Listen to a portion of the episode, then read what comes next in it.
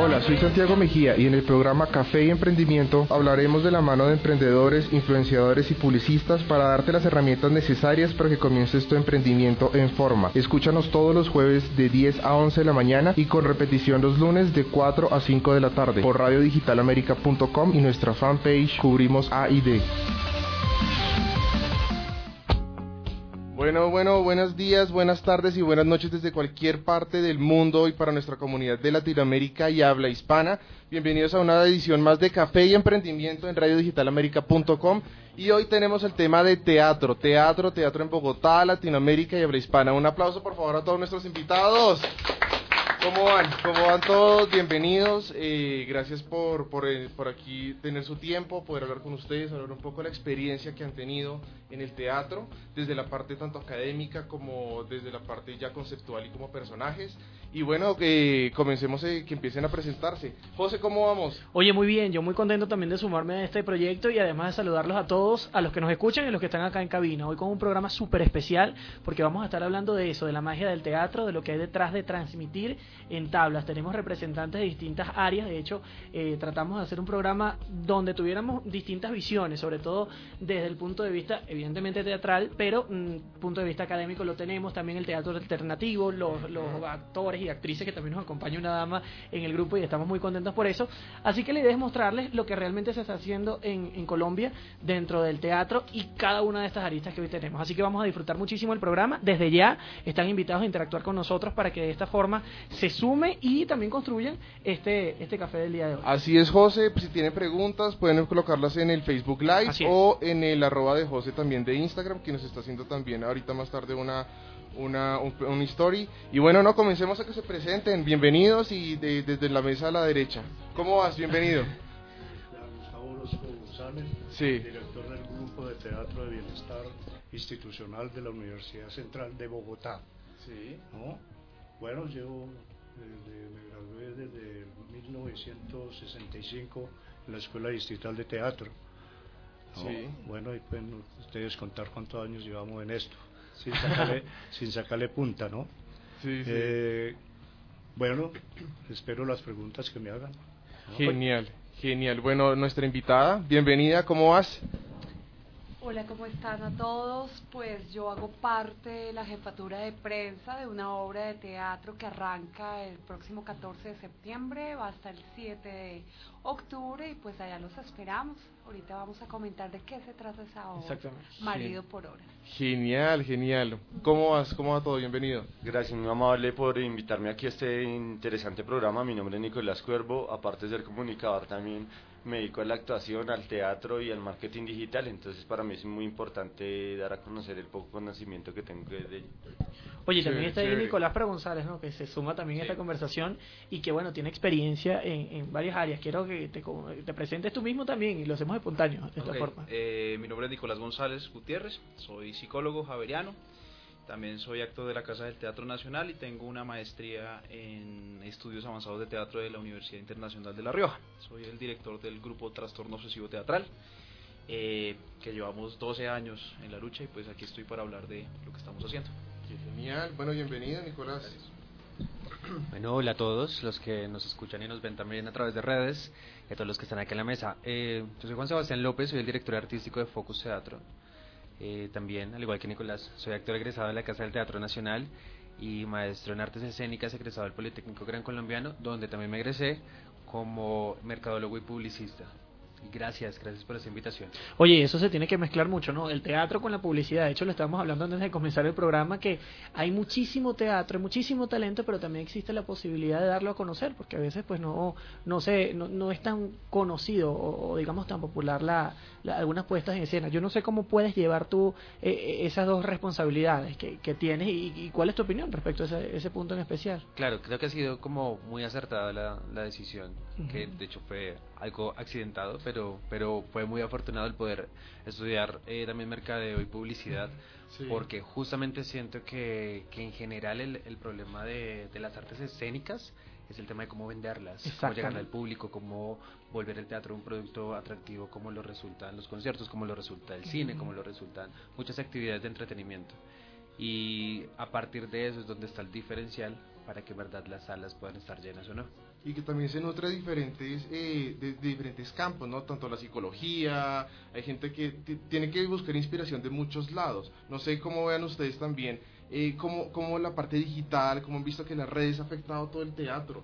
Eh, también la caracterización de los personajes, eh, digamos, eh, los referentes, cómo han visto, cómo han visto que se, ha permeado el teatro del mundo digital. Podemos comenzar de aquí con el profesor. ya, bueno, nosotros tenemos el sistema de, llevo 30 años en la universidad y le estaba contando a José hace poquito de que en, el, que en la década del 60 montamos una obra de Shakespeare Hamlet, donde, hicimos todo un trabajo de, diga usted, de, cuatro horas diarias, de seis de la tarde a diez de la, de la noche en la Universidad de América.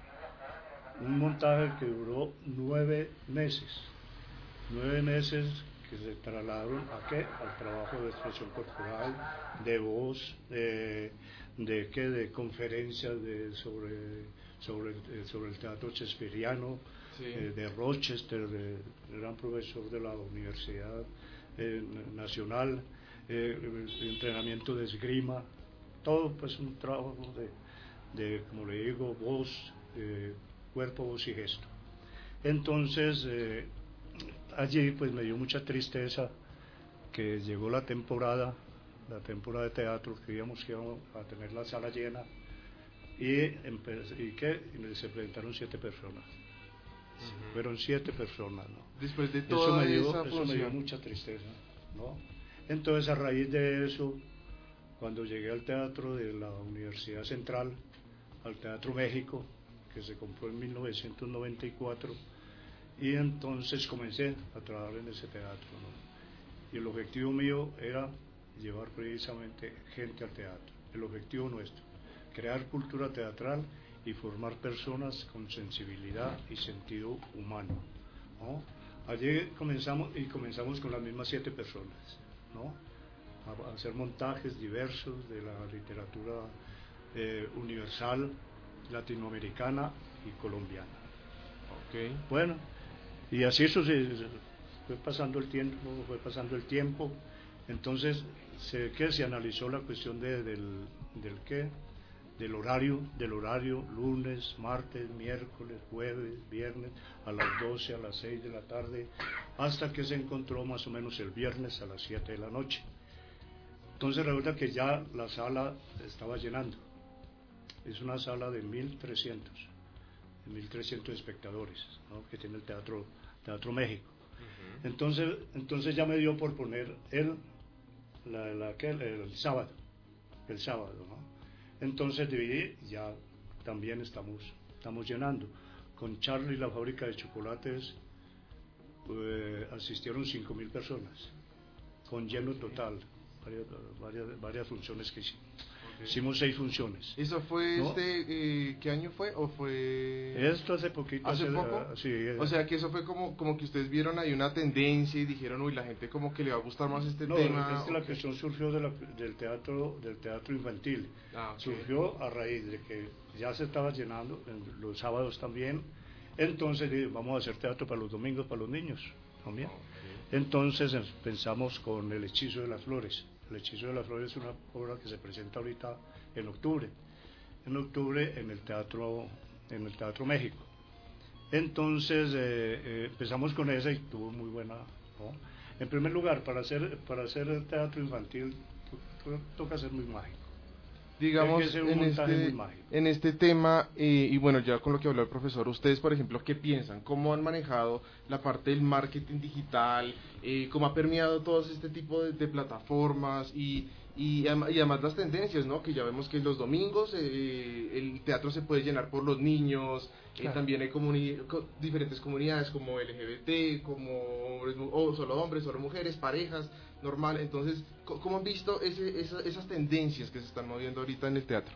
Pues en el teatro se ha creado una nueva dinámica y es el tema de las redes sociales, cómo hemos tenido pues ese movimiento a través de Focus también. Y el, esta obra de teatro creamos una página solamente para que las mujeres pudiesen entrar, porque Marido por Horas precisamente se trata de que mujeres escojan el tipo de hombre para diferentes tipos de actividades. Está desde el que limpia, el que la acompaña a teatro, está la persona que por compañía y nos hemos dado cuenta que a través de las redes sociales han entrado en dos semanas más de 50 mil mujeres. Wow. Entonces las tendencias pues se ven así, o sea, como que estamos rompiendo esquemas, digamos que el director que es Carlos Carrillo, él es publicista, diseñador gráfico y es cineasta. Entonces él le gusta mucho el tema de las redes sociales, se ha posicionado en el mercado y por eso él mismo creó esta página para moverlo y hemos tenido muy buena recepción a pesar de que vamos tan poquito tiempo. El lanzamiento es el 14 de septiembre, pero nos ha ido muy bien. Oye, de hecho un ejemplo claro es que nosotros contactamos a la gente de Focus también a través de las redes sociales. Entonces eso habla mucho de, lo que están compenetrados con la realidad. Y hay otro de los invitados del día de hoy que también van a estar conversando de eso. Pero tú nos ibas a, hablar un poco más acerca de tu opinión de esto y quiero escucharla también. Eh, yo tengo digamos, con respecto a, lo que se vuelve la, mercantilización del teatro, me parece que es algo que es fundamental y es necesario si queremos seguir sobreviviendo, ¿no? Pero hay algo en donde, donde yo no negocio y es que ha habido una cierta tendencia también, que se vuelve una tendencia en banalizar un poco los contenidos en función de la venta, ¿sí? Por la mercantilización. Ahora, yo pienso que como director de teatro uno tiene que ofrecer un contenido universal porque igual estamos reflexionando sobre el ser humano desde el punto desde el que sea. Claro, hay que pensar en quién va a llegar y en quién nos va a ver. Claro. ¿sí? Entonces yo pienso que ahí es donde, donde, donde marca el punto de inflexión en las redes sociales, porque uno tiene que vender cualquier tipo de temática, cualquier tipo de reflexión potencial, eh, montado de una manera agradable para que sea para todo público, ¿sí? Pero no generar esta, esta cuestión de la tendencia y la banalización del, producto en función de la, del, espectador. Sí, bueno, eso Igual eso también, eh, eso es lo que también es un punto que es chévere hablar porque bueno, tenemos el teatro y el teatro pues es un arte pues desde, desde todo punto de vista, pero el mercado sí o, que va, sí o no va disparando de muchos lados. Entonces, ¿hasta, hasta qué límite ustedes dicen, ok, voy a hacer un Hamlet pero en la vida real? O voy a hacer un Shakespeare en la vida real o si más bien le cambio el nombre y le coloco el nombre de una novela o algo así, ¿eso también tiene que ver un poco como con el público al que van? ¿O, o, qué, pueden hablar de eso? ¿Qué pueden decir? Yo me quiero agarrar de una vez, ya, que estoy hablando, yo estoy en este momento moviendo una obra que se llama Y si mañana, ¿sí? es un texto escrito por mí y está interpretado por el grupo TOT que lleva 12 años trabajando, hemos cada vez buscando un, un camino específico y esta es una obra sobre el conflicto armado. Sí, esto voy a hacer. Que es un tema muy, en boga de ustedes. Que, que es un tema muy en boga aquí en Colombia siempre. o sea, que no pierde vigencia nunca. Es, un tema que, no tiene vigencia, pero también hay que tocarlo de manera delicada. Correcto. Entonces, ¿qué hago? Yo no estoy tratando de buscar una politización o estoy buscando una tendencia ideológica con mi montaje. Por el contrario, estoy tratando de buscar en el, en el hipotético de lograr una neutralidad. Eh, mostrar una visión muy simple sobre el conflicto armado que la pueda ver cualquier tipo de persona y salga sacando sus propias conclusiones, no que digan, no, estos muchachos son de derecha o son de izquierda, o van para aquí o, van para allá. ¿Y cómo crees tú que, que has logrado eso con tu obra siendo un tema tan álgido? Eh, porque es como la religión, o sea, yo, hablar mal de, de, la religión es muy difícil porque siempre se puede malinterpretar y ese tema en especial para, para Colombia es muy doloroso y hay muchísimas personas involucradas. Entonces, ¿cuál crees tú que es la, digamos, ese punto real donde tú no, no te parcializas por ninguna de las dos tendencias? Yo le estoy apuntando a una cosa muy simple. Eh, la guerra es un tema violento de por sí, por ende cualquier texto que se escriba sobre la guerra va a ser violento. ¿A qué le estoy apostando? A que mi montaje y mis las interpretaciones de mis actores sean cero violentas. No apelar a ningún tipo de signo en el escenario que sea violento. Es decir, en mi obra habla sobre la guerra y en ningún momento muestra un fusil. ¿sí? En ningún momento muestro sangre y por eso mismo me agarro de la máscara y por eso mismo me agarro del canto y de trabajar música colombiana. ¿Para qué? Para que la gente entre en un estado de comunión con lo que estamos mostrando, pero no que vaya a haber algo, o sea, digamos, la visión sobre determinado director o sobre determinados actores sobre la guerra, sino vi, fui, me compenetré un poco con la historia, reflexioné, pero no me quedó ese tufillo de estoy haciendo las cosas mal o debo hacer las cosas bien, que es a lo que yo me opongo. Sí, digamos que va un poco en choque con el mercadeo y demás. esa es la, la, pregunta. ¿Cómo miden ustedes el, el, el, impacto de una obra? Pues nosotros en, en, marketing digital lo medimos por gente que entra a la página, por gente que nos busca por, por redes sociales, pero ustedes cómo lo miden?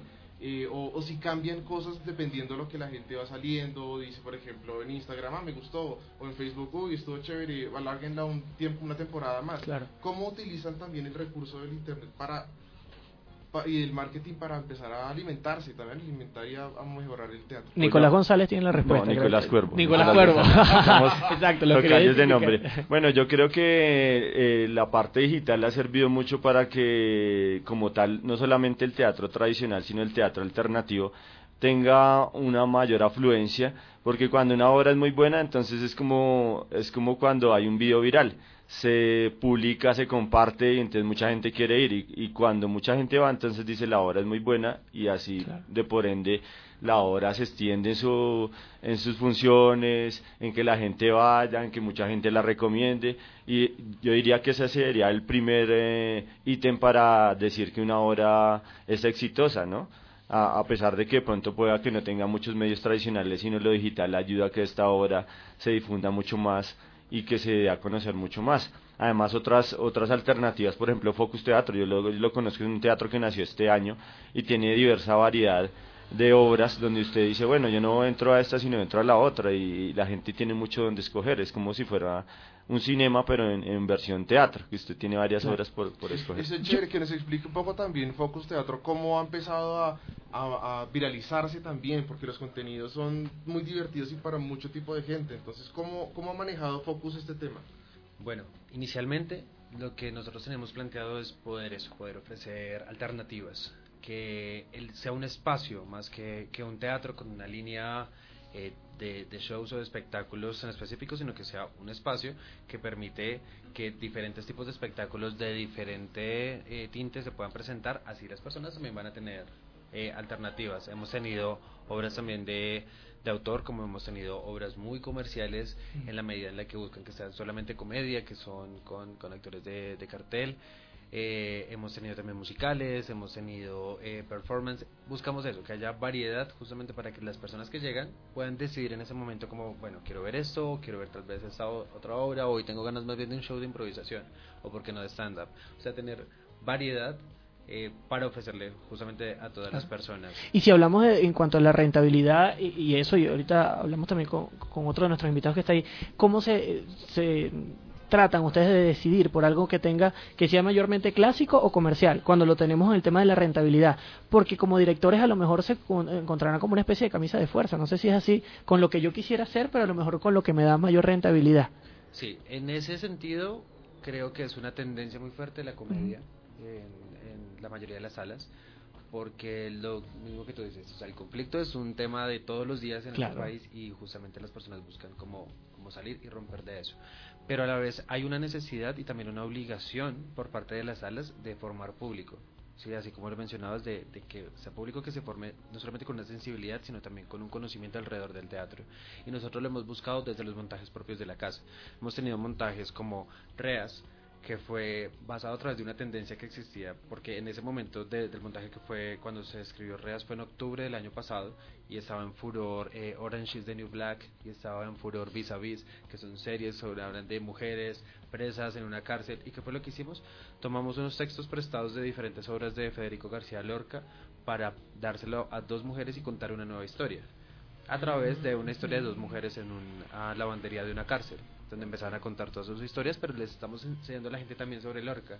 O un musical que tuvimos que se llamó Esto es Vida. Como digerir la información de Lorca a, otro, contexto, para que también sea genere como esa actualidad y esa tendencia que se está presentando. Y también realizamos un, un musical que también tuve la oportunidad de, de escribir y de dirigir. Eh, que se llama eh, Esto es vida y eh, cuenta toda la historia de la trasescena antes una hora antes de la presentación de un musical y el musical que se presenta al final es El corazón del lector de Edgar Allan Poe. Entonces buscamos de qué forma, a través de tendencias, llegar también al público para formar público, para que las personas, eh, ya se, que la persona que entonces fue a ver Reas salga y se lea Yerma. Claro. Oye, Gustavo se quería sumar y además tengo entendido que ustedes en la universidad están organizando también un musical, pero acerca del bullying, que me lo estaban comentando, Sí. de un estudiante de comunicación social. O sea, que también en la temática del musical está presente en, en el área que tú representas, Gustavo. Sí, precisamente eh, yo quiero ampliar un poquito esto de la cómo llevar público al teatro. Yo creo que la mejor forma de llevar público al teatro es calidad, ante todo. Si presentamos, si presentamos una obra con una buena técnica, tanto en la parte escenográfica como en los actores mismos, ¿no? téngalo por seguro que, la gente va. Si le presentamos algo malo, la gente no vuelve, se ahuyenta completamente. ¿no? Eso he comprobado yo en el Teatro México. ¿No? ¿Por qué hoy en día estamos llenando? 1.300 personas, precisamente porque se les presenta calidad. No se permite en el grupo, así la dirige otro muchacho, el que sea, ¿no? porque allá eh, hay varios directores, tenemos varios directores.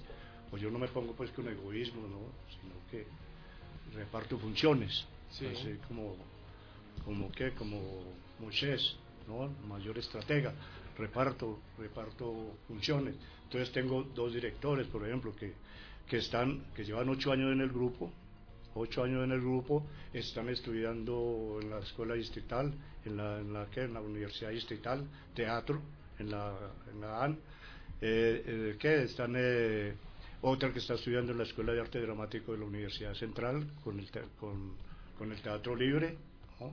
Entonces, ¿qué pasa? No? De que allí también se utiliza la, la profesión de la gente, ¿no? la carrera. ¿no? Por ejemplo, si es por ejemplo, ingenieros y necesitamos para Charles necesitamos ingenieros. Necesitamos ingenieros, por ejemplo, de electrónico, porque había que hacer la fábrica de chicles. Completamente, había que hacer una fuente que brotara agua de verdad. Digamos con ese tema. Que el público, y, que el eh, público viera, que brotara agua de verdad. Por eso tuvimos 5.000 espectadores. ¿no? Bueno, entonces, entonces toda, toda esta gente de las carreras las incluyo dentro del grupo, las incluyen en el grupo. ¿Cómo es que adaptan obras?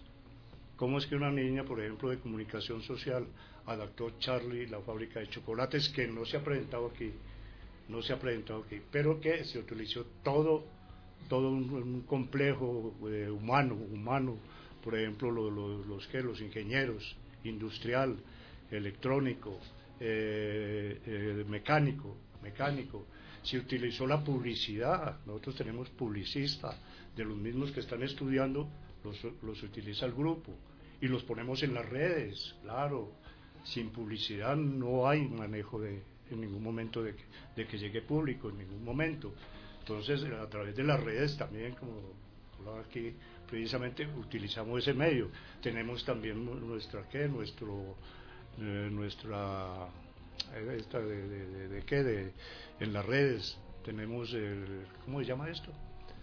De redes sociales, quizá. ¿De qué? La- radio, fanpage, de Facebook. No, no, no, no, no, no, no. bueno, bueno, tenemos el, el, el, el- el- ¿qué? el- el marketing de, Eso, el marketing grupo, toda- digital. eso, todas estas vainas, bueno. Entonces, eso ha hecho, pues, en primer lugar, yo digo, fundamentalmente la calidad, para que el público llegue. Claro. Si usted, Focus, por ejemplo, no presenta ¿no? una obra de calidad que sea comedia, sea drama, sea tragedia, sea lo que sea, puede ser Esquilo, puede ser Eurípides, puede ser, puede ser Sófocles, ¿no? O Aristófanes, el Lisístrata, por ejemplo, que fue el primero que, que, que planteó el problema de la guerra, que no le daban sexo a, la- a las mujeres, le, le- le prohibieron el sexo a los hombres, todas, estas- todas estas vainas, para que eh, dejara la cuestión de la guerra, todo- todas estas cuestiones. Entonces, esa calidad para mí es fundamental.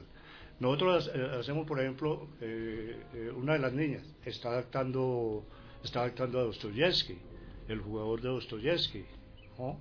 Entonces, eh, bueno, tenemos todo, todo un complejo, como le digo, humano, ¿no? Al servicio del, del, del grupo, de, del grupo de teatro. Entonces, eh, yo digo que lo, lo fundamental, lo fundamental y sigo insistiendo y sigo insistiendo para que el público vaya, ¿no?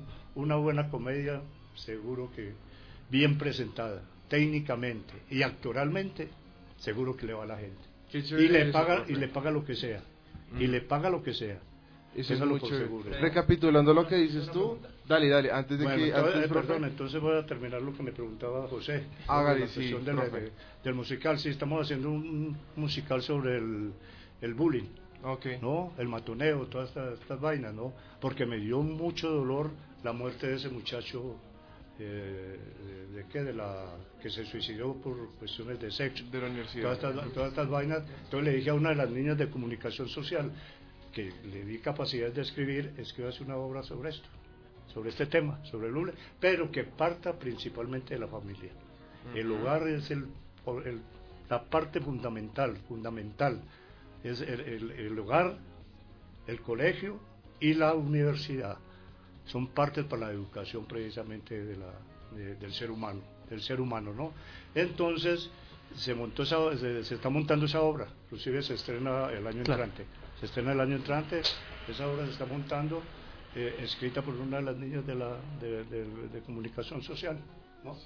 Prof- profe, y otra- eh, lo que quería recapitular con lo que habías dicho es que eh, si ustedes, digamos, todos los teatros y las obras tienen eh, una red social donde eh, como propuestas de trabajo, donde necesiten técnicos, ingenieros, porque mucha gente, no solamente de psicología, eh, quiere trabajar con ustedes. Entonces, ¿dónde los Queremos pueden- trabajo nosotros O también. nosotros, Vamos a ser exacto. actores, ¿verdad? Y aquí Ah, estamos con- todos pendientes de eso. Claro, no, y no, no solamente nosotros, sino el ¿Cómo público de Café y? Emprendimiento. Claro. Tenemos muchos ingenieros, gente que dice, oiga, yo sé hacer eh, tal cosa, manejar luces, manejar esto. Entonces, qué bacano tener un canal. Pues, obviamente, la gente va a escribirnos acá a Café y Emprendimiento, pero también para que mire cómo puede aportarles a las obras y a los teatros de cada uno. Te vas a decir algo, eh, y antes de eso, eh, pues, haces la pregunta y vamos a una pausa para que sigamos hablando de teatro y marketing digital. Dale.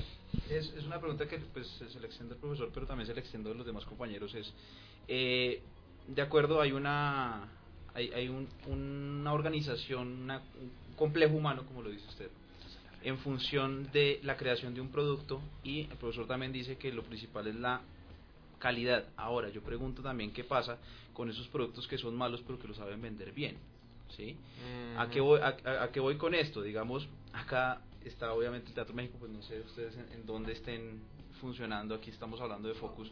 Y yo digo, yo soy el grupo Todd y mis actores eh, hacemos todo, compramos todo, armamos todo, eh, gestionamos, vendemos, básicamente est- estamos tratando de solucionar todos nuestros problemas. Y en esto de las redes digitales, de, de- de las redes, estamos buscando justamente comillas quien se enamore de nosotros también para que nos ayude y nos ayude a descargar de esto porque el complejo humano somos nosotros mismos y el mismo producto somos nosotros mismos estamos ahí. Entonces, ¿qué pasa cuando aparecen cosas muy malas bien publicitadas? Esa es la pregunta. Claro. Ok. Yo propongo que Está hagamos la pausa y a la vuelta la respuesta, Ya, ¿no? y así nos la quedamos todos para que tengamos tiempo de pensarla y nosotros, bueno, también con eso. Tenemos que hacer una pausa, ¿cierto? Claro que sí, ya volvemos y hablamos de, seguimos hablando de marketing digital y teatro con nuestros eh, invitados especiales en Bogotá. Gracias. Hola, soy Santiago Mejía y en el programa Café y Emprendimiento hablaremos de la mano de emprendedores, influenciadores y publicistas para darte las herramientas necesarias para que comiences tu emprendimiento en forma. Escúchanos todos los jueves de 10 a 11 de la mañana y con repetición los lunes de 4 a 5 de la tarde por radiodigitalamerica.com y nuestra fanpage Cubrimos A y D. Estás escuchando Café y Emprendimiento con Santiago Mejía.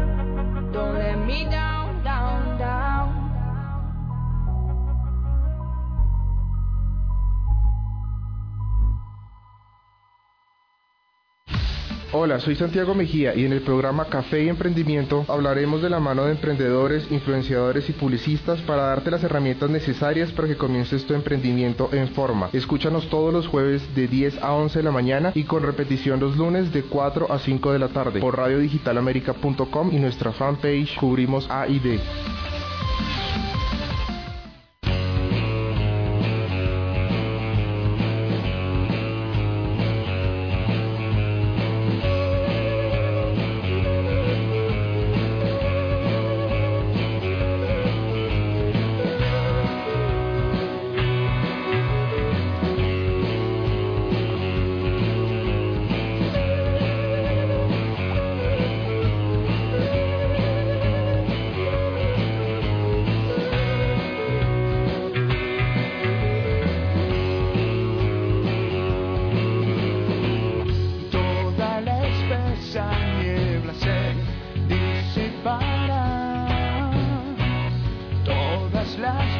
eyes.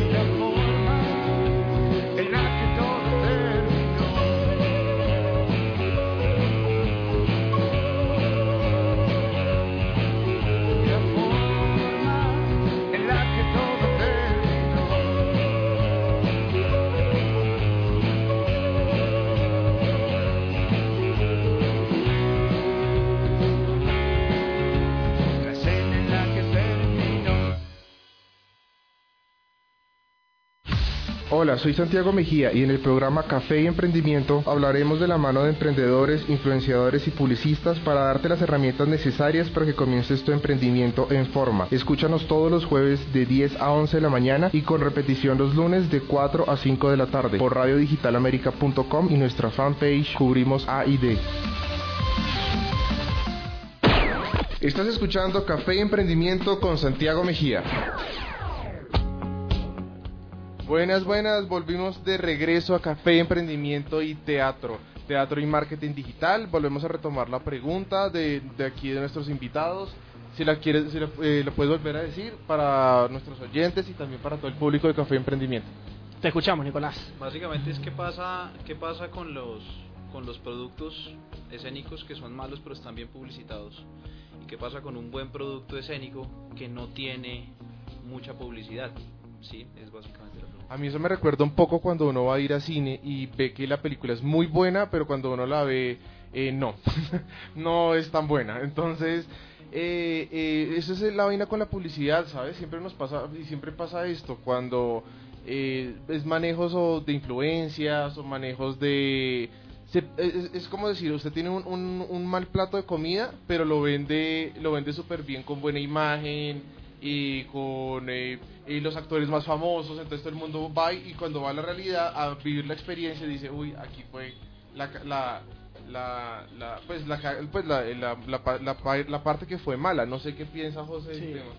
Bueno, es, es complicado la situación porque se sortea entre eso, entre lo que se espera y lo que no fue realmente. Pero yo creo que alguno de ustedes nos puede explicar justamente lo que ocurre en, en ese momento, porque uno como espectador tiene muchísima, eh, digamos, intriga, ganas de, de ver una puesta en escena de calidad, pero a veces no ocurre. Yo no sé si, si tú nos lo puedes explicar, pero desde la óptica de, ya, digamos, de, de, de actor o, o- o de director. Esa pregunta está buenísima. Eh, Sí está, sí está. Pues eh, a mí me parece que la parte de la actuación, eh, la magia que no se ha perdido es que no pasa como en el cine o en la televisión, que usted ya los puede ver por una aplicación o por, lo puede ver por internet o por YouTube.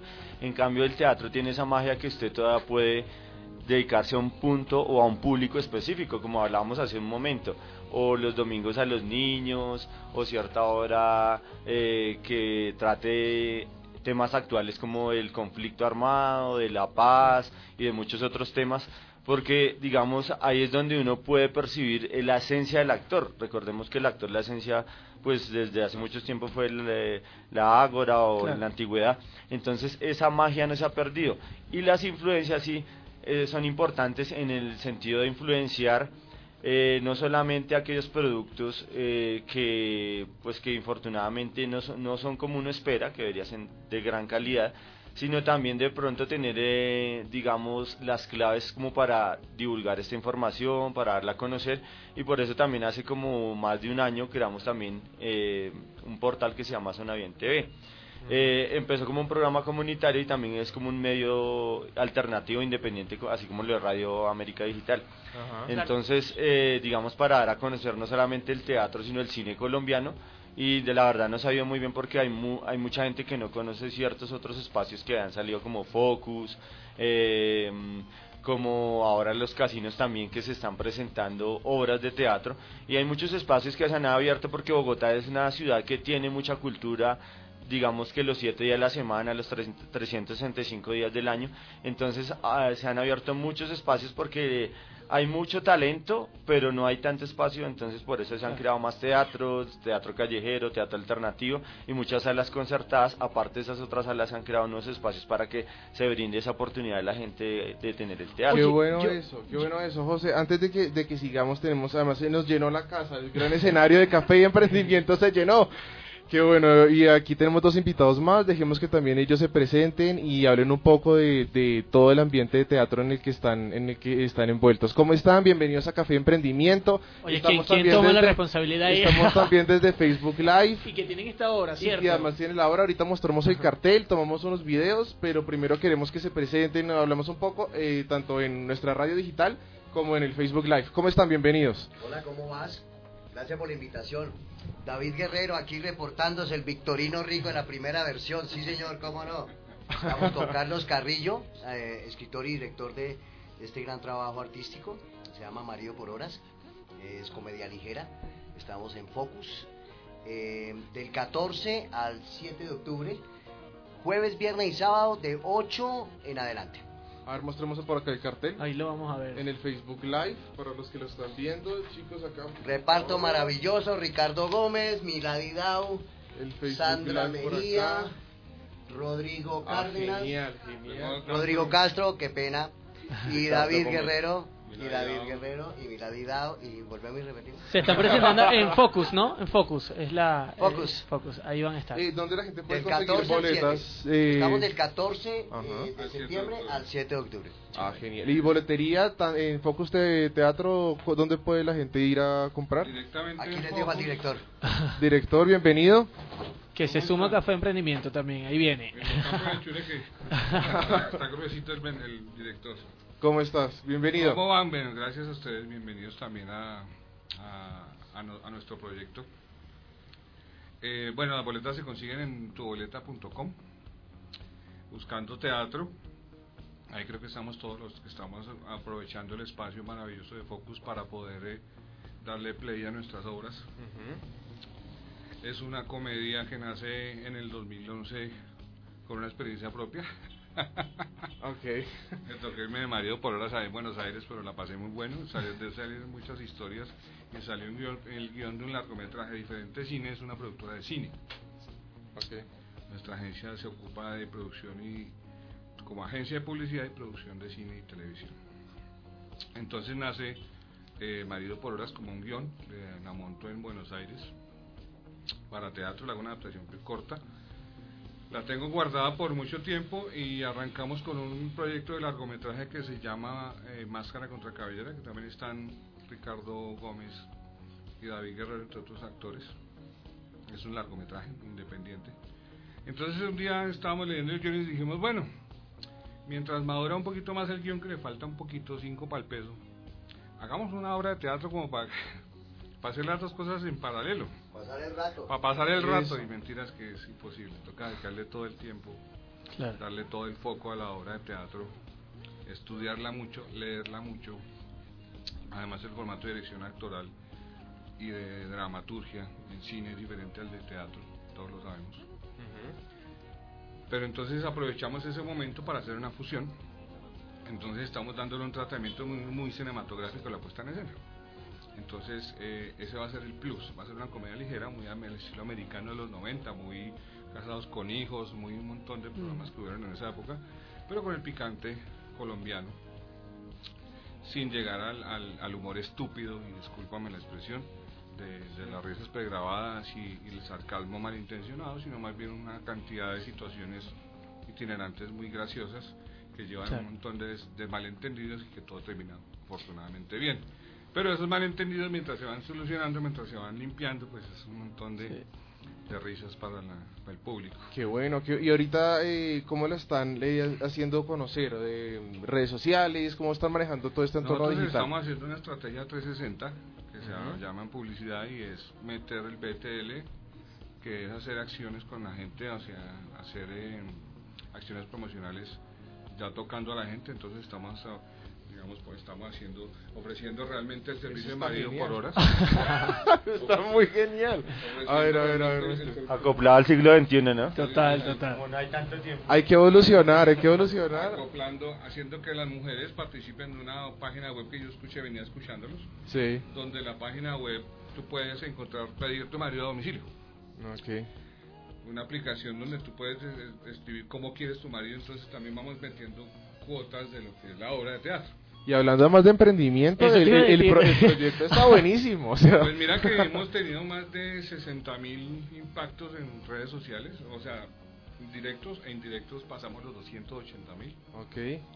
Eh, tenemos en este momento en la página hay pedidos 700 maridos, 700, a 600 algo maridos por hora pedidos, porque esa base de datos se va a usar para hacer una actividad que es tener un marido por horas por un día. ¿Quién anda desempleado por acá? Si toca- Oye, aquí iba- Eh, Ya, ingrese a www.unmaridopororas.com y registre si, si quiere Claro. trabajar. Oiga, está chévere, qué Entonces- bueno. Además que eso sirve mucho también para que ustedes miren su público, conozcan Sí. también la gente, lo que se llama Big Data o Big Data en publicidad. Que Van conociendo que- la gente, sí. Lo que pasa es que, digamos, en este target, nosotros, eh, pues ya mucha gente de teatro se ha visto agredida de alguna forma, porque me ha llamado a decir, oiga hermanito, ¿usted qué lo está haciendo? Porque el tratamiento que se le ha dado ha sido muy diferente a lo que no- normalmente se le da a unas obras de teatro que con todo el respeto son con una dramaturgia y un contenido fabuloso, pero está enfocado hacia otros actores o directores Exacto. o críticos. Realmente yo siento, o nosotros el equipo sentimos, que está- las obras de teatro están haciendo la publicidad enfocada a- al, al, al, al target que no es. ¿Qué estamos viendo nosotros? Disparando al público, al que nunca ha ido a teatro, Ok. al que eh, tenga la alternativa de, bueno, me da lo mismo ir a cine que a teatro, o sea, vale más caro el teatro. Desafortunadamente aquí todavía estamos en ese proceso de, de equilibrar esas dos, esas dos eh, artes que son cine y teatro a nivel precios. Pero que la gente tenga 70 minutos de divertimento como pagar una boleta de cine y que se lleve un momento agradable para la casa. Entonces, lo que vuelvo y te digo, vuelvo y redondeo lo de la 360 acciones, haciendo web, haciendo marketing digital, moviendo la fanpage, pagando pauta en las redes sociales, haciendo campañas muy concretas, eh, con Clara Roballo haciendo ya ATL normal, en Free Press, Free Press y digamos hacen algún eh, evento en la ciudad, afuera, en la calle, los parques, o se Pues limitan más ahorita que todo arrancamos a- esta Ya estábamos semana. pedidos por ahí en Honduras y en Panamá. En y Guatemala Ah, también. No, pues, genial, mejor dicho, ya marido por horas ya está ese en toda Latinoamérica. Disparado, Chévere, qué bueno. Fíjate lo que hace, lo que hace los medios, ¿no? Sí, la fuerza Es importante, y lo que decía Carlos, que es importante recalcarlo, que la gente en nuestro país no, no se cierre tanto al, al contexto de, de hacer un trabajo tan duro como es el trabajo teatral y no poder diversificar y, y masificar para públicos específicos, ¿no?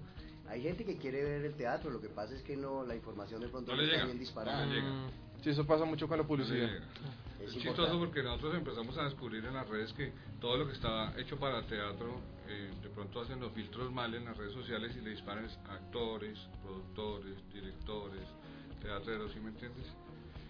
Y eso está bien, porque ahí hay público. Pero nosotros consideramos que el público es, en este caso, mujeres de 20 a 64 años, Claro. ¿sí? solteras, divorciadas, está- es otro, otro filtro diferente que nos ha servido muy bien, nos ha funcionado bastante bien. Bueno, Oye, y aquí- hablemos un poco del otro. Di, di, José. ¿qué No, yo, decir? yo justamente quería hacer especial con- énfasis en este tema que trajiste una coyuntura a nuestra conversación y era esos, esos géneros que hay dentro del teatro. ¿Existe algunos que estén marginados o, que no sean tan bien aceptados? Yo recuerdo que el tema de los monólogos en alguna oportunidad no fue muy bien aceptado por la, la, la constitución de una obra como tal. Eh, no sé quién me la pueda responder, porque todos son detractores y, y directores, si existe un género realmente de- del teatro que no ha sido tan bien visto. Eso se genera hasta en la, hasta en la danza, porque yo Juan recuerdo Sebastián que el tango comenzó así, nadie quería hacer Juan Sebastián es la persona idónea para contestar. Ah, bueno, Juan Sebastián, te Juan, escuchamos. Además sí. que director de Focus que está por allí también pendiente. Eh, bueno, siento que ahí hay, puede haber dos tipos de, de marginación en ese sentido. Por un lado, eh, del público, de qué forma el público recibe ciertos, eh, más que géneros de teatro, como obras con unos tintes temáticos. Y el otro lado, ya dentro del medio. O sea, dentro del mismo medio también. Lo que tú dices en alguna época sucede con los monólogos, ahorita puede suceder de pronto con los stand-up comedy o con los shows También. de improvisación. Con diferentes De hecho, stand-up comedy es teatro. Ya ahí sí, para el gusto de los colores. Ah, es una respuesta muy salomónica. Hablando de muy Focus, salomónica. claro. eh, está Laura, Los Caballeros prefieren locas, el stand-up comedy showman, esta noche de- a las 8 pm. Cuéntanos un poco de eso y también la de eh, la promoción que tienen de cinco boletas, un poco. Claro, nosotros, bueno, ¿qué, qué sucede, por ejemplo, digamos en el caso, es un, es un buen ejemplo para, para esta pregunta, eh, de Los Caballeros. Los Caballeros eh, nace como un stand-up comedy que es eh, dirigido, escrito y actuado y producido por Julián Arboleda y que él empieza a sumarle una serie de elementos, tanto desde la parte eh, audiovisual como de la parte también eh, de composición escenográfica, incluyendo eh, dos actores y bailarines en escena, eh, para que pasa justamente de ser solamente una stand-up comedy a convertirse completamente en una pieza teatral, donde todo el tiempo le está hablando al público. Conserva eso del stand-up, pero entonces sí hay, hay una intervención escénica, una intervención audiovisual, y, y bueno, y es una obra que al día de hoy tiene más de 220 funciones encima, se ha presentado en muchas Claro. ciudades y que ha llegado muchísimo público y el hecho de que todavía se siga presentando y lleguen muchas personas quiere decir que Claro. hay muchas personas que no lo han visto y a pesar de que, de que Juliet también eh, se mueve muy bien en, en redes y, y todo este tema de todas las temporadas que ha tenido, eh, aún hay personas que no saben que existe la obra y que llegan y se enamoran de la obra y Claro. como lo, lo hablábamos fuera de micrófonos, eh, la principal, o sea, el principal medio para, para comunicar las obras siempre va a ser el voz a voz. Sí. Oye, yo quiero sumar también a, a Nicolás que está ahí desde su condición de psicólogo para que hablemos un poco de esto y lo que representa una puesta en escena para el espectador. O sea, lo que van a ver. En este tema estábamos conversando de, de esa diferencia entre los stand o, eh, digamos, una obra mucho más montada. ¿Qué es lo que realmente se percibe eh, cuando lo pueden ver? Si nos lo puedes dar como una explicación, nos lo, nos lo dijeras desde ese punto de vista, no solamente de actor, de director, sino también de psicólogo, cuando vemos estos tipos de, de puestas en escenas en un teatro. Y chévere que nos comentes también un poco sobre TOT. Eh, Claro. ¿Qué proyectos tienen? Eh, porque ahorita estamos hablando del, del stand-up de las caballeros de Prefieren Locas. ¿Qué podemos ahorita, como público de Café Emprendimiento, eh, comenzar a ver en TOT? Si comienza esta semana, esperemos el próximo mes. ¿Qué hay, qué hay preparado para deslumbrar al público bogotano? Ok. en TOT? Eh, respecto a lo que se está hablando es básicamente una experiencia. O sea, ya eso lo tenemos claro. Aquí se está hablando efectivamente cuando el público va al cine, va a esa una experiencia y va a comer las palomitas y a tomar la gaseosa y a ver una película buena o mala, pero la vio y no siente que perdió su plata. Hay una diferencia abismal ya cuando se está yendo a teatro y es hay algo es don- donde yo tengo mis problemas y es y hablaba justamente de la banalización de los de los contenidos y no estoy diciendo que sea mal, pero últimamente la gente asocia sencillamente teatro con comedia. Es decir, yo voy al teatro porque me, me tienen que hacer reír. Pero yo voy a cine y veo una película, un drama, no, no, no, que lo sufro en, en- la- la- el cine, pero salgo y digo, me gustó mucho esa película. Entonces la concepción que se está generando es que teatro es sinónimo de actor fácil, de chiste fácil, de actor sin formación, de efectismos, y la experiencia solamente se, rele- se relega sencillamente voy a teatro a reír, no a pensar ni ni demás. Ahora, yo estoy completamente de acuerdo que como director uno tiene que ser muy responsable con lo que manda, uno no tiene por qué hacer una obra 100% intelectual que la van a ver solamente cinco gatos. Tampoco uno tiene que hacer una obra completamente ligera que la vean mil gatos que ya la vieron y nunca más volvió, o uno tiene que mediar Claro. entre el contenido y la forma Y también conocer al público a dónde van. Eso le quería yo preguntar. O sea, el público en específico en Bogotá eh, tiene sus características, como en todo. Claro. ¿Cómo, lo, ¿Cómo logran entender esa dinámica? Yo no sé si con respecto a los contextos, a los estratos, o qué es lo que realmente los ubica a ustedes para entender que una obra tenga esas dos, esos dos componentes, que sea algo que los satisfaga a ustedes como intelectuales o como conocedores del teatro y que también logre llenar la sala. Yo me quedo sencillamente es que somos seres humanos, o sea, yo te puedo plantear a ti una cuestión sobre el conflicto armado, sobre la relación de pareja, sobre eh, el estatus social y tú me vas a dar tu propia perspectiva. Yo no entiendo por qué tienen que haber esos, es- es- esos límites, esos lindes tan cerrados y que sí está generando, en mi pare- a mi parecer, un daño enorme y es que el teatro es sinónimo de contenidos vacíos y fáciles. Cuéntanos ¿sí? un poco de tu obra y si mañana. Ok, eh, y si mañana es un trabajo que nace, se gestó el texto el año pasado para pasarlo a la convocatoria de noveles directores en IDARTES de este año, eh, y es un tema que eh, es, es una obra que trabaja sobre el conflicto armado desde una perspectiva muy, comillas, cin- cinematográfica, es una historia bastante lineal, eh, pero cuya premisa de montaje fue una experiencia con el público, una experiencia de comunión con el público en esa medida. Eh, la obra está diseñada para hacerse entre el público, es decir, con público enfrentado a dos bandas, eh, de modo que no el público no está sentado viendo algo que me están ofreciendo y me están Los estás involucrando es también. correcto. Es correcto. Y jugando desde el trabajo de la máscara, estamos nos diseñamos unas máscaras específicas, es decir, estamos trabajando una obra en código físico eh, muy exagerado eh, en función de tipificar los distintos roles del conflicto armado en una obra muy ligera de hora y cinco minutos. eh, que busca generar la reflexión, pero en últimas busca que sea una bonita experiencia y que deje una reflexión, la que quieras, ni para la derecha, ni para la izquierda, ni para el centro, sobre el conflicto armado. Esta obra la tenemos, estrenamos, justa, reestrenamos hoy, la estrenamos hace tres semanas en el Teatro 101, hicimos tres funciones y ahorita arrancamos una temporada de jueves a sábado en el Teatro Bernardo Romero Lozano, Círculo Colombiano de Artistas, que es en la calle 46, número 2830. Vamos a estar ahí jueves, viernes y sábado, 7 y media de la noche.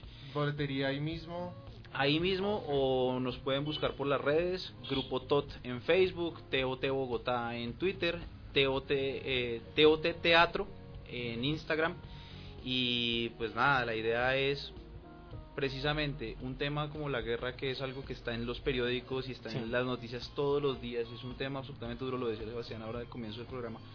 Eh, si lo vemos todos los días, ¿por qué no lo podemos volver a ver una vez más, pero de una manera agradable? Claro. Volverlo a releer como cuando uno lee un libro, como cuando uno vuelve a ver una película. No, que es una quiera- historia viva, o sea, sigue, sigue, sigue. No, y además es tendencia. Nosotros necesitamos es redefinir nuestro conflicto y conocer.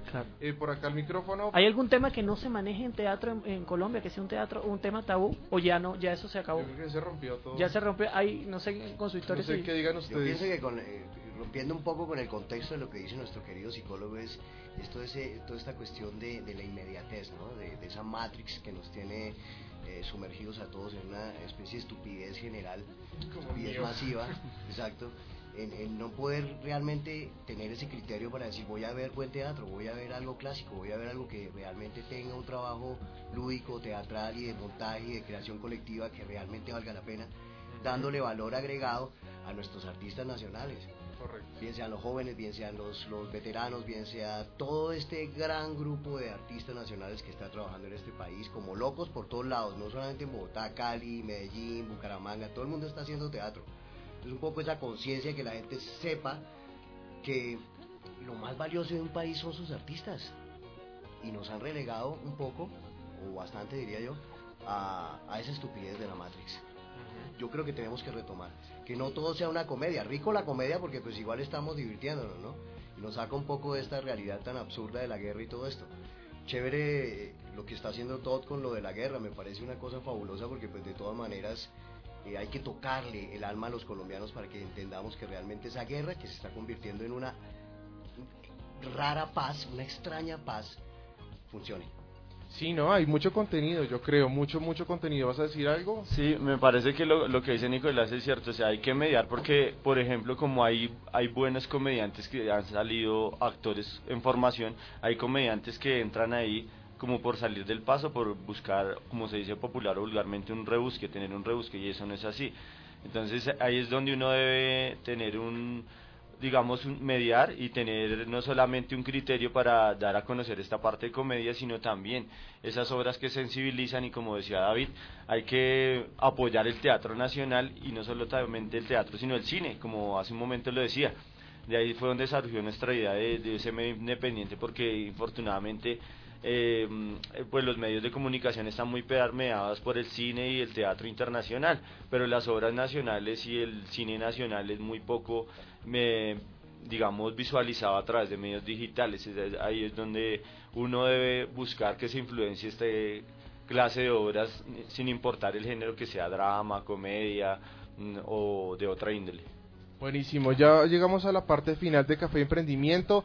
Eh, ahorita eh, vamos a pasar por cada uno de nuestros invitados para que den unos tips de emprendimiento, tanto emprendimiento en el teatro y en sus proyectos personales, como eh, siguiendo, rompiendo esquemas. Entonces, eh, nada, profe, para que aquí eh, hables un poco ya de puntos de conexión donde la gente puede contactarte a ti, a tu teatro y un, eh, unos tips de emprendimiento, los que le dices a tus, a tus, a tus- tanto a tus estudiantes como a tus actores. En primer lugar, en primer lugar quiero que se den cuenta de la labor que está haciendo el teatro universitario. ¿no? Actualmente tenemos, tene- empezó el festival de Ascun y la labor que están haciendo las universidades, ¿no? En favor del, de- del teatro. Entonces, eh, acaba de empezar el, mañana, mañana empieza el festival de teatro, de teatro universitario Ascun, eh, patrocinado por la Asociación Colombiana de Universidades. Y, y también eh, eh, a partir de mañana hasta el 15, hasta el 15. con obras diferentes de diferentes universidades, en fin. También quiero, quiero agradecer la labor que hacen muchas veces las directivas de las universidades. No, en el caso de la central, en el caso mío, la Universidad Central está participando con cuatro salas, cuatro salas que tiene el FAENSA, el Teatro México, el Fundadores y el Bogotá, ¿no? para diferentes actividades eh, ar- artísticas. Esta labor es, eh, es parte precisamente de las directivas de, de la universidad, de la nueva directiva a través del doctor Páramo, eh, que fue rector hasta hace, hasta hace poco, a través del doctor Rafael Santos, Rafael Santos, a través del doctor Génico, ¿no? que han hecho esta labor y han puesto ¿no? toda esa calle 22 como calle de la cultura, de la cultura completamente. Y no solamente en ese aspecto, en el aspecto de cine, tiene la, en el aspecto musical, en el aspecto de la, Academia de Arte de, Artes de Escénica de la, de la Central y, y, ¿qué? y el Teatro Libre, ¿no? Entonces eh, está haciendo ver- verdaderamente una gran labor esta directiva precisamente que acabo de nombrar. Yo quiero que precisamente, y ahorita con la obra que vamos a presentar, El hechizo de las flores en octubre, en octubre, obra para infantil, teatro, teatro infantil, que vamos a hacer seis funciones, seis funciones, eh, no tengo la- la fecha ahorita, ¿no? Pero es en el, en el mes de octubre, a, a- principios de, de octubre, ¿no? Esto saldrá por las redes Sí. también, por las redes eh, sociales. Claro que sí, nosotros las compartiremos también, eh, profesor, también en colaboración de la universidad y para impulsar esto. Eh, profe, eh, unos tips para emprendimientos, ahorita voy ya para cerrar eh, contigo, ¿qué, qué le recomendarías a los emprendedores y No, que, yo que le- quieren seguir haciendo teatro? A todos, a todos, a todos, ¿no? Que vayan a ver teatro. Es lo fundamental, ¿no? Pero está en la labor de nosotros mismos crear una cultura teatral. ¿Cómo creamos esa cultura te- teatral? Con calidad. No presentándoles eh, cuestiones baladíes muchas veces, ¿no? Hay comedias muy buenas, como esta que presenta aquí el, el- el compañero, ¿cómo se llama? Carlos Marido, ah, marido por horas. Marido por horas, la hora, Marido, eh, su marido por horas, ¿no? Eso También, sí. ¿no? No la he visto, no, no, la, no la he visto, no, no la he visto, ¿no? Hay que verla, hay que verla. hace mucho Vas- tiempo. Vas a tener oportunidad de tener dos boletas de exclusión para la premier. A David Guerrero lo conozco hace mucho tiempo, todas las vallas. De manera pues de que, que la cuestión, yo lo que le recomiendo es, por parte de nosotros, calidad. Ante todo, para no ahuyentar el público, ¿no? Crear cultura teatral y formar personas con sensibilidad y sentido humano. Eso es lo, lo que hace lo que hace el teatro. Buenísimo. Bueno, seguimos aquí, Mar- los de Marido por Horas. ¿Qué esperamos eh, de ustedes ahorita? ¿Cuándo son las las nuevas eh, les- salas de fun- las nuevas funciones? Y, y un tip para toda esta gente, Bueno. estos emprendedores del teatro, tanto en Bogotá como en Latinoamérica. Yo pienso que eh, para mí como, como guionista de cine, que mi formación es diseño gráfico, publicista, y alcancé a hacer un taller de, en San Antonio de los Baños con, con el maestro Gabo de, guion y, de guiones y libretos. Eh, jamás había dirigido teatro, he dirigido cine y audiovisuales, pero nunca había dirigido teatro. Entonces, ese escenario requiere de mucha formación adicional, ¿no? Uno tiene una perspectiva del plató, otra cosa es el proscenio, montón de cosas que se manejan de una manera completamente diferente. Eh, esta obra mm, no hubiera podido ser posible si no hubiéramos contado con actores súper profesionales, eh, formados en academia, formados en la vida, formados en, en amor por lo que hacen y definitivamente eh, no es fácil hacer teatro de calidad, precisamente porque la materia primera son los actores, que es lo más hermoso. A veces no está dispuesto, a veces están eh, divisa, di- ¿cómo se llama? divinizados, divas, y, y enajenados. y- o enajenados, Sí, y también. no pueden y no, no se permiten ese espacio teatral que es importante porque estamos hablando de, yo lo veo a nivel de cinematográfico que vamos a tener 12 funciones de, de- de- con 12 películas diferentes del mismo tema porque cada si en cada ensayo nos reímos nosotros mismos todavía después de tres o cuatro semanas de ensayo ya nos reímos de las cosas realmente el público se va a divertir mucho. Pero para llegar a eso, hacer comedia muchas veces es más difícil que hacer drama. Correcto, sí.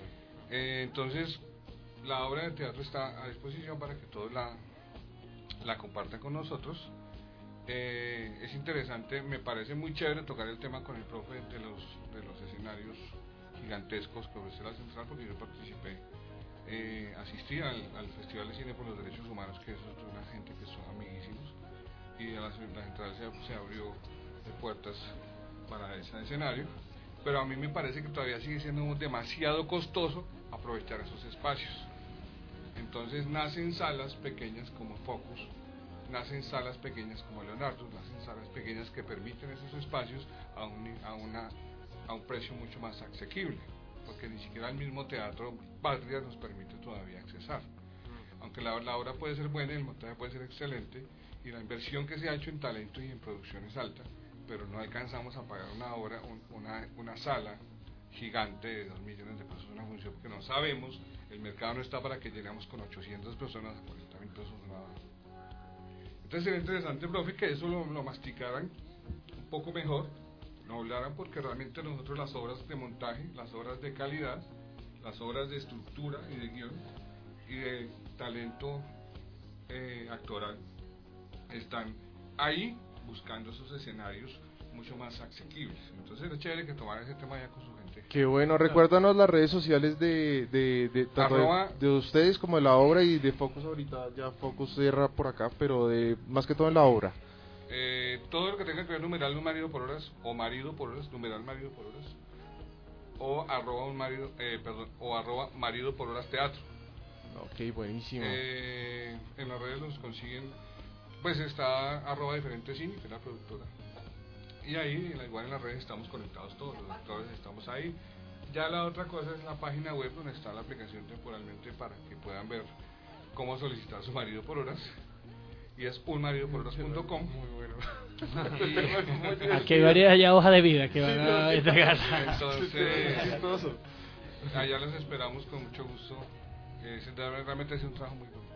Qué bueno, un qué trabajo bueno. muy interesante y ha sido una eh, el apoyo de la, de la empresa privada ha sido eh, ha sido ha sido muy tímido pero se ha ido mostrando y ya y descubrimos que el secreto ya hablando de emprendimiento el secreto es hacer un producto visualmente no tener un buen portafolio hacer fotografías profesionales tener el mercado al que se le va a disparar muy claro tener el escenario donde se va a pautar, donde se va a, darle play a la obra con eh, tenerlo eh, eh, organizado y tener un buen guion y permitir que los actores también intervengan, porque uno puede ser un actor cuadriculado, un productor o un director cuadriculado donde dejen que los actores moldeen también, porque los actores moldean la obra Claro. guion, uno puede ser completamente rígido porque ellos son el material con el, como yo le digo, el material con el que se cumplen los sueños de ellos. Así es. Entonces, la idea sería, para en el caso del teatro, es tener un producto muy claro, amar lo que se hace, conseguir un equipo de trabajo eficiente, tener actores muy profesionales, sean famosos o no. Es que una cosa es ser profesional, otra cosa es ser famoso, ¿no? Eso es Sí. otra cosa completamente diferente. O sea, el hecho de que una persona famosa, o que sabe en televisión hizo una novela, está haciendo teatro, no asegura la calidad de la obra, ¿no? O sea, es un Yo creo que es ese sería uno de los tips más importantes de toda esta cuestión. Realmente es organizar el trabajo, ¿cierto? Y poner a todo el mundo de acuerdo.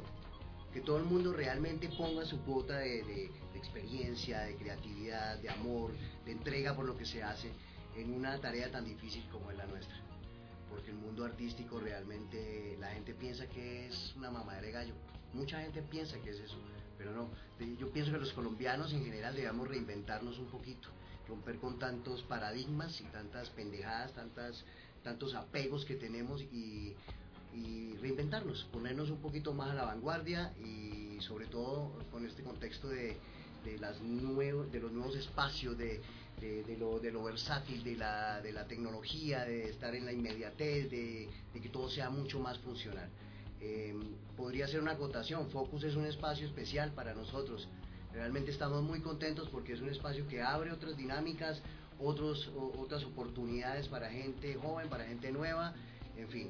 eh, ahí estamos creo que rompiendo un poco ese paradigma del teatro de, de- de- de- Cámara. de cámara y el teatro exclusivo y el teatro de rosca. Buenísimo, bueno, sigamos acá en nuestra mesa. Así es, aparte de lo que han hablado hasta ahora de cómo son los consejos o los tips, como se dice por ahí, de marketing o de toda esta parte de innovación, aparte de tener el target o el mercado específico como tal, si ya hablábamos de este aspecto de marketing, es tener como esa innovación pero pero medida, ¿no? No llevar a esa, esa innovación a la inmediatez o a no preparar las cosas, que eso es lo que se está cayendo muchas veces, sino llevar esa innovación a preparar las cosas a conciencia para que la gente reciba cosas diferentes y ahí es donde la gente empieza a llegar a estas obras, sea cual sea la temática o sea cual sea eh, el género, como lo decía hace un momento. Aparte de ellos, a tener una estrategia clara, como lo decía Carlos, 360, que no solamente se involucre en los medios tradicionales, sino que se tenga claro cuál es la estrategia, porque casi siempre la gente de hoy en día, infortunadamente, confunde que es un community manager con una estratega social media o que es un actor eh, reconocido frente a un actor famoso que, que digamos, eh, a veces los actores, eh, digamos, por esos egos, a veces esos egos se cruzan y no dejan que fluyan muchas cosas más eh, para que esa obra salga exitosa. Eh, respetando pues la profesión de, de la actuación, ¿no? porque pues de todo existe en la vida, no solamente en la actuación, sino en, en todos los campos de la vida. Entonces, eh, mis redes sociales son arroba Nicolás Cuervo P y también de mi medio independiente es arroba Sonaviente Comco. Y Buenísimo, a- vamos con Todd. Todd, eh, ¿qué, qué esperamos ahorita? Nos cuentas un poco tus redes sociales y, y ahorita de, y si mañana también de tu obra que ya salió. Listo, recordándoles nomás, eh, por Twitter estamos en arroba TOT Bogotá, en Instagram TOT Teatro, eh, en Facebook como grupo TOT y ahí están los videos, ahí están las invitaciones, estamos todo este mes de septiembre en la calle 46 número 2830, Teatro Bernardo Romero Lozano, Círculo Colombiano de Artistas. Eh, invitadísimos, es una obra muy agradable, no van a salir con la cabeza chocada ni mucho menos, por el contrario la idea es que salgan muy felices. Y respecto a los tips de emprendimiento, yo solamente puedo decir, no desfallecerán cuando todo parezca indicar que la mejor opción es renunciar. Eh, idealis- de una forma idealista también decir jugarle al sueño de grupo. Y eh, su- jugarle al sueño de grupo implica rodearse de gente que crean en un sueño. Y lo más importante creer en la gente que cree en ese sueño.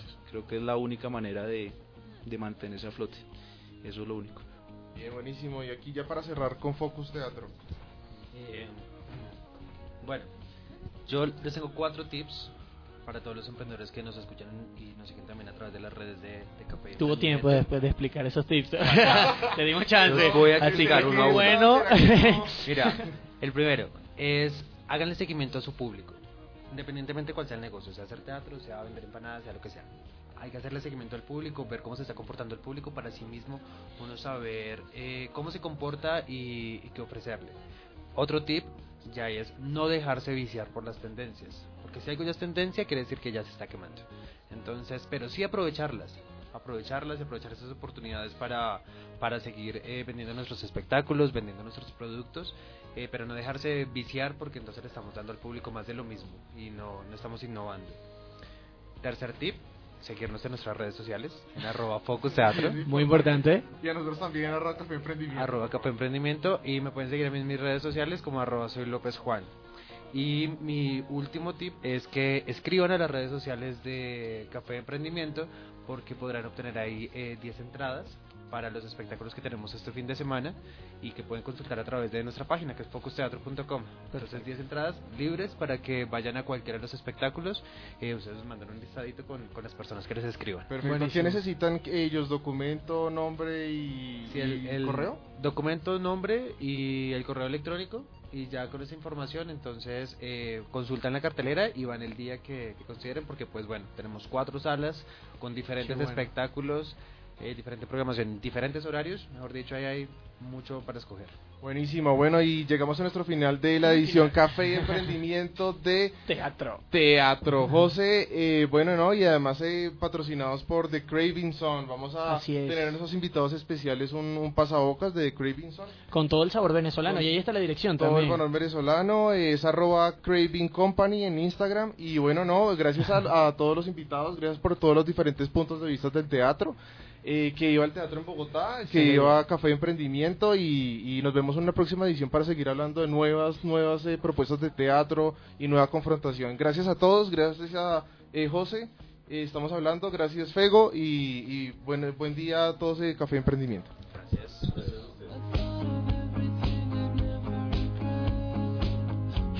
Hola, soy Santiago Mejía y en el programa Café y Emprendimiento hablaremos de la mano de emprendedores, influenciadores y publicistas para darte las herramientas necesarias para que comiences tu emprendimiento en forma. Escúchanos todos los jueves de 10 a 11 de la mañana y con repetición los lunes de 4 a 5 de la tarde por radiodigitalamerica.com y nuestra fanpage Cubrimos A y D.